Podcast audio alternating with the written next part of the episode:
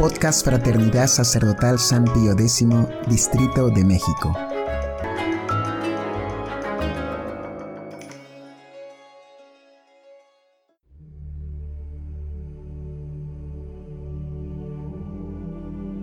Hojita de Fe número 146. Exhortación Amoris Leticia. Una subversión de la moral conyugal.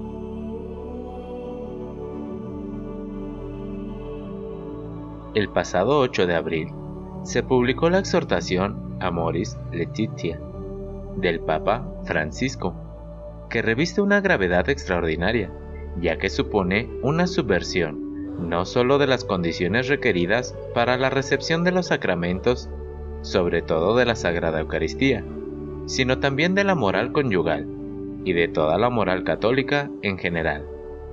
Veamos por qué.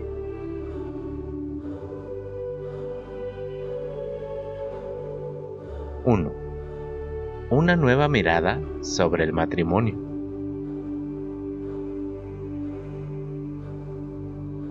La exhortación cumple el papel de recapitulación y conclusión de los temas tratados sobre el sínodo sobre la familia en octubre del 2014 y 2015, y consta de nueve capítulos, en los que el Papa toca el tema del matrimonio según la escritura de la familia en sí misma, de los hijos y su educación, de algunas perspectivas pastorales sobre la familia y de una espiritualidad familiar. En todo ello, aunque el Papa pareciera exponer la doctrina de la Iglesia sobre la familia y el matrimonio, lo hace desgraciadamente en una óptica totalmente distorsionada.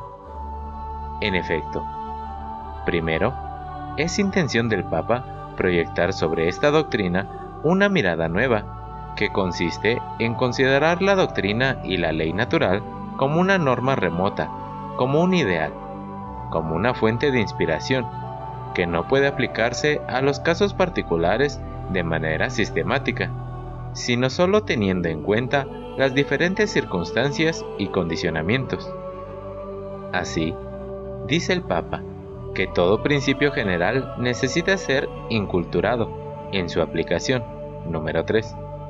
Que podemos encontrarnos delante de situaciones que rompen todos los esquemas. Número 37. Que el sínodo no quiso dar un estereotipo de la familia ideal, sino un collage de las tantas realidades diferentes. Número 57. Que la enseñanza sobre el matrimonio no puede ser una mera defensa de una doctrina fría y sin vida.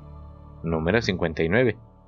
Que es mezquino detenerse a considerar solo si el obrar de una persona responde o no a una ley y norma general.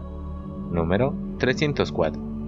Que la ley natural no debe ser presentada como un conjunto ya constituido de reglas que se imponen a priori al sujeto moral sino que es más bien una fuente de inspiración objetiva para el proceso personal de una toma de decisión.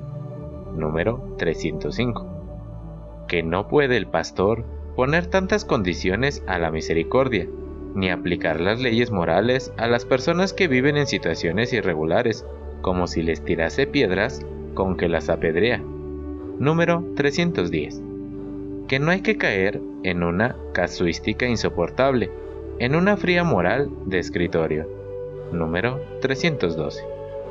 Segundo, según esta nueva mirada, la enseñanza de la Iglesia y del Evangelio sobre el matrimonio deja de ser una ley obligatoria para todos, para convertirse en un simple ideal pleno, que la Iglesia nunca dejará de recordar, pero al que muchas familias pueden acercarse gradualmente, de manera menos plena o imperfecta.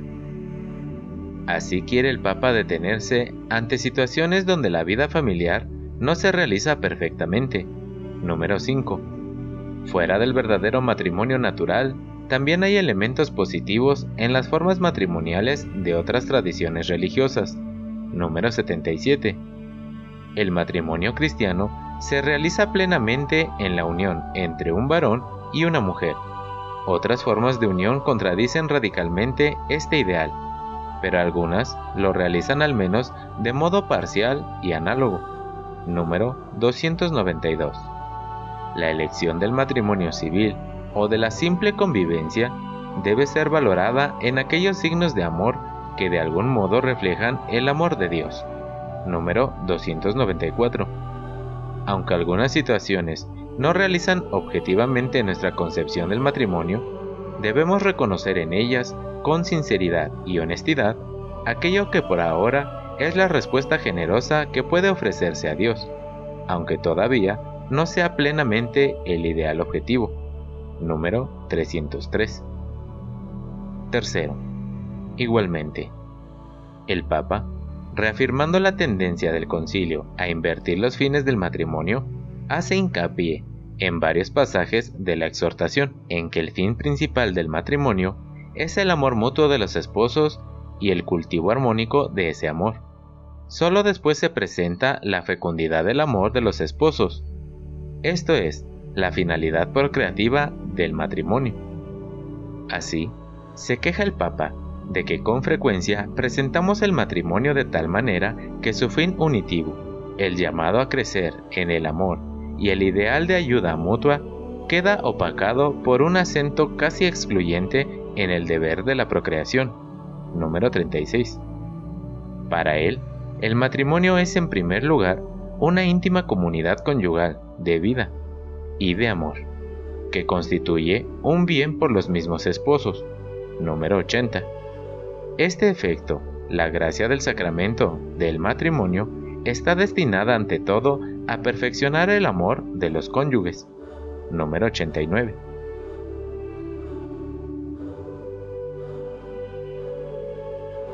(2) Los divorciados vueltos a casar.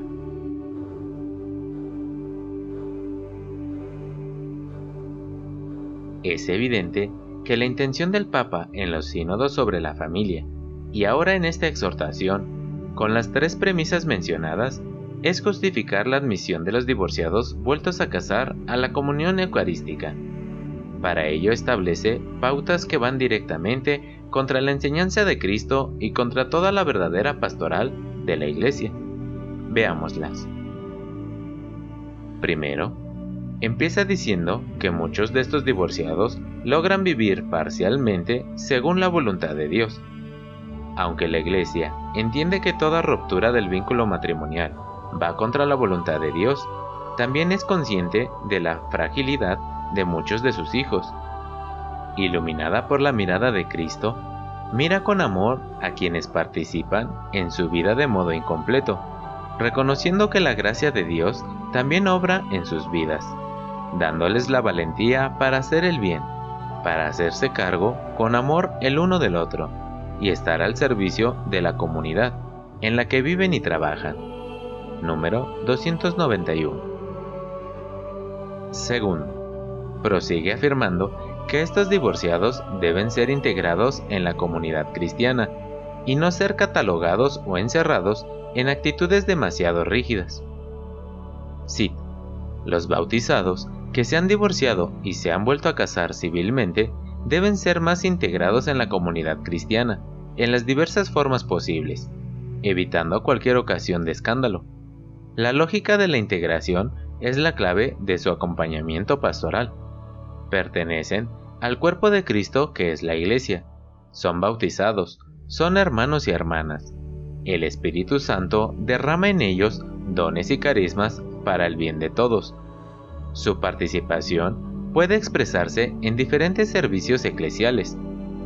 Ellos no solo no tienen que sentirse excomulgados, sino que pueden vivir y madurar como miembros vivos de la Iglesia, sintiéndola como una madre que les acoge siempre. Número 299. Fin de cita. Cierto es que la Iglesia siempre tuvo una atención pastoral hacia aquella gente que, divorciada y luego vuelta a casar civilmente, se arrepentía de su pecado y quería regularizar su situación. Les exigía, pues, ciertas condiciones. Ante todo, que guardaran continencia perfecta, viviendo como hermanos. Luego, que hubiera razones graves para seguir viviendo juntos. Necesidad de educar a los hijos nacidos de una unión ilegítima. Imposibilidad para la mujer de irse a otra casa etc. Finalmente, que se removiera toda ocasión de escándalo. Con estas condiciones, la Iglesia podía admitirlas de nuevo al sacramento de la confesión, e incluso, privadamente, el de la comunión. Bien podría el Papa haberlas recordado en su larga exhortación, sin embargo, prefirió ignorarlas, porque su intención era extender a todos los divorciados lo que la Iglesia hacía en situaciones bien particulares. Cito. Se trata de integrar a todos. Se debe ayudar a cada uno a encontrar su propia manera de participar en la comunidad eclesial, para que se sienta objeto de una misericordia inmerecida, incondicional y gratuita. Nadie puede ser condenado para siempre, porque esa no es la lógica del Evangelio. No me refiero solo a los divorciados en nueva unión, sino a todos, en cualquier situación en que se encuentren número 297. Tercero, concluye el Papa afirmando que estos divorciados vueltos a casar no son siempre pecadores públicos, ni su situación es siempre la de una ocasión próxima de pecado, y por este motivo puede en algunos casos admitírselos a la recepción de la Eucaristía. Cito, ya no es posible decir que todos los que se encuentran en alguna situación así llamada irregular viven en una situación de pecado mortal, privados de la gracia santificante. Número 301. A causa de los condicionamientos o factores atenuantes, es posible que, en medio de una situación objetiva de pecado, que no sea subjetivamente culpable o que no lo sea de modo pleno, se pueda vivir en gracia de Dios, se pueda amar y también se pueda creer en la vida de la gracia y la caridad, recibiendo para ello la ayuda de la Iglesia. En ciertos casos, podría ser también la ayuda de los sacramentos. Por eso, a los sacerdotes les recuerdo que el confesionario no debe ser una sala de torturas, sino el lugar de la misericordia del Señor. Igualmente destaco que la Eucaristía no es un premio para los perfectos, sino un generoso remedio y un alimento para los débiles. Por creer que todo es blanco o negro, a veces cerramos el camino de la gracia y del crecimiento y desalentamos caminos de santificación que dan gloria a Dios. Número 304.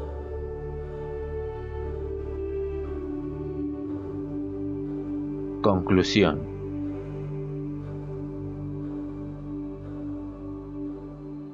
La exhortación no carece de buenos consejos y reflexiones psicológicas, pedagógicas, espirituales y pastorales. Pero, desgraciadamente, la distorsión que en ella sufre la doctrina católica deja a los fieles católicos sin referencias claras en cuestiones morales de capital importancia. Así, primero, la ley natural, que antes era una norma clara y fija para todo fiel, queda rebajada al rango de fuente de inspiración para tomar las decisiones más oportunas en los casos particulares. El juicio último de las mismas, con todos sus atenuantes y condicionamientos, pertenece entonces a la propia conciencia. Segundo, según esta conciencia personal, acepta el Papa que en ciertos casos los divorciados vueltos a casar puedan perseverar en una unión ilegítima, sin verse obligados a separarse. ¿Qué validez tiene entonces la enseñanza de Cristo? Habéis oído que fue dicho, no adulterarás, pero yo os digo que quien repudia a su mujer la expone al adulterio y el que se casa con la repudiada comete adulterio. Mateo 5, 27 y 32. ¿Y qué se hace igualmente del mandato de Cristo que los intima a separarse si no quieren condenarse? Sí, pues, tu ojo derecho te escandaliza, sácatelo y arrójalo de ti, porque mejor te es que perezca uno de tus miembros que no todo tu cuerpo sea arrojado a la gaena. Mateo 5:29. Tercero, igualmente, puesto que en tales casos estos divorciados vueltos a casar podrían vivir en gracia de Dios y aún recibir de la Iglesia la ayuda sacramental de la Eucaristía? ¿Qué se hace de la amonestación de Cristo? no deis lo santo a los perros, ni echéis vuestras perlas delante de los cerdos. Mateo 7:6. Con que manda a sus ministros no dispensar las cosas santas a los hombres indignos. Cuarto, por último, si la ley natural es solo una fuente de inspiración en lo referente al sexto y noveno mandamiento, ¿no lo será también en lo referente a los demás mandamientos? Y así, ¿podría el ladrón vivir menos plenamente?